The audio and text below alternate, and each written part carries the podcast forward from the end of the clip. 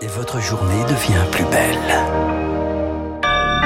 Merci d'être à l'écoute de Radio Classique. Il est tout juste 6h30, votre premier journal.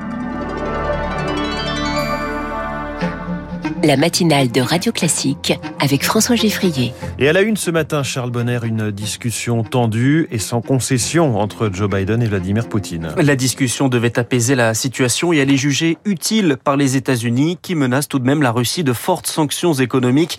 La Russie est accusée d'amasser des troupes à la frontière avec l'Ukraine. Vladimir Poutine se défend de vouloir envahir son voisin et explique simplement vouloir se protéger Augustin Lefebvre. Oui, les soldats russes sont sur leur territoire. Ils ne menacent personne affirme le maître du Kremlin, qui rejette donc toute responsabilité dans les déplacements de troupes. C'est la faute de l'OTAN qui menace les frontières de son pays et de demander à Joe Biden des garanties sur le non-élargissement de l'Alliance Atlantique. Celui-ci refuse, selon le communiqué de la Maison-Blanche, ni promesse ni concession, mais une menace de fortes sanctions économiques en cas d'escalade dans la région. La diplomatie américaine réfléchit à bloquer le projet de gazoduc Nord Stream 2, alors que la Russie est très dépendante de ses exportations d'hydrocarbures. Problème, l'Allemagne tient beaucoup à ce gazoduc qui aboutit sur son territoire. Joe Biden a donc appelé les dirigeants européens concernés par le dossier hier pour les associer à sa démarche. Dans les prochains jours, ce sera au tour du président français Emmanuel Macron de plaider auprès de Vladimir Poutine. Il va également s'entretenir avec son homologue ukrainien Volodymyr Zelensky. Augustin Lefebvre. À Sanary-sur-Mer, une deuxième victime retrouvée. C'est ce que viennent d'annoncer les pompiers. La dame âgée de 82 ans était enfouie dans les décombres d'un immeuble qui s'est effondré hier matin. Ah, c'est la deuxième victime après un homme d'une trentaine d'années retrouvé hier. Une autre personne est toujours portée disparue. L'origine de l'explosion n'est pas encore connue. Une enquête est ouverte par le parquet de Toulon. Emmanuel Macron euh, dans l'Allier aujourd'hui, un déplacement pour parler de la vie quotidienne. À Moulins, où il préside le Conseil des ministres en visioconférence, puis à Vichy, deuxième jour de ce déplacement où le chef de l'État a tenté de répondre aux inquiétudes des Français qu'il interrogeait comme un air de campagne pour un président pas encore déclaré et un constat du chef de l'État. Le moral n'est pas bon. Les Français sont moins positifs qu'il y a deux mois. En cause, la cinquième vague de Covid, l'impression d'un jour sans fin, une nouvelle restriction, la fermeture des discothèques à partir de vendredi, de quoi remettre un coup au moral des plus jeunes qui ont plus généralement l'impression de ne plus vivre comme avant et d'être victimes d'une injustice, Elodie Wilfried.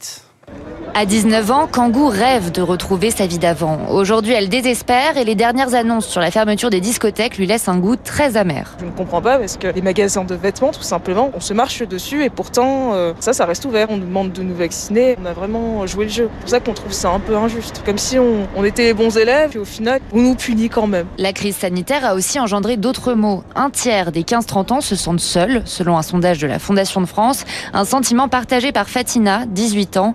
Les confinements successifs ont laissé des traces. Même si on est de retour, ça enlèvera jamais ce qui s'est passé avant. Il y a cette perte de goût aussi de sortir, de voir des gens, de rencontrer des gens. Ça m'a augmenté énormément ma consommation de cigarettes et d'autres choses pas très légales. Ce mal-être des jeunes, le psychiatre Serge Effez le constate tous les jours en consultation. Les troubles dépressifs, anxieux ou les phobies sociales ont explosé depuis le début de la crise.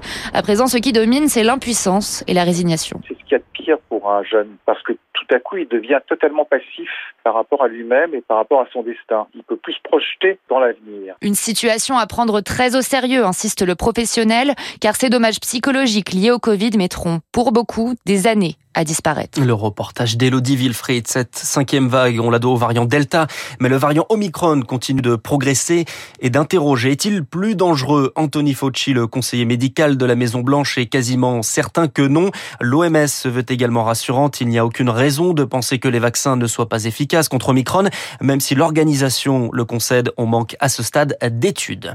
Le couvre-feu était une réponse aux violences en Martinique. Il est prolongé de deux semaines, 20h, 5h du matin, à la préfecture. Le justifié en raison du regain de l'épidémie.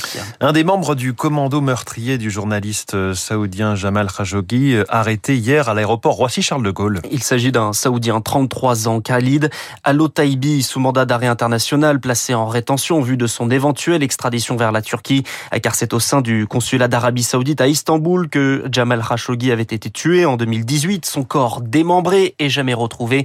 Le consulat saoudien à Paris dément l'implication de Khalid Al-Otaibi alors qu'un procès s'est tenu en Arabie Saoudite. Mais pour Christophe Deloire, le président de Reporters sans frontières, ce procès n'a jamais permis de faire émerger la vérité pour la première fois, est arrêté l'un des protagonistes au cœur de l'affaire et qui peut-être pourra parler et raconter ce qui s'est vraiment passé. Parce que jusqu'à présent, qu'y avait-il du point de vue procédural? Une procédure en Arabie Saoudite, un simulacre de procès avec euh, aucune garantie de qualité de la décision judiciaire. Et puis par ailleurs, quelques jours après la visite à Riyad d'Emmanuel Macron, la police française n'a pas fermé les yeux sur la présence d'Al-Otebi, alors qu'en d'autres temps, il est arrivé, même en cas de mandat d'arrêt d'Interpol, que des suspects ne soient pas arrêtés. Donc euh, effectivement, une très bonne nouvelle. Propos recueillis par Rémi Vallès. En Allemagne, le changement, c'est maintenant. Une page se tourne 16 ans après. Angela Merkel quitte le pouvoir.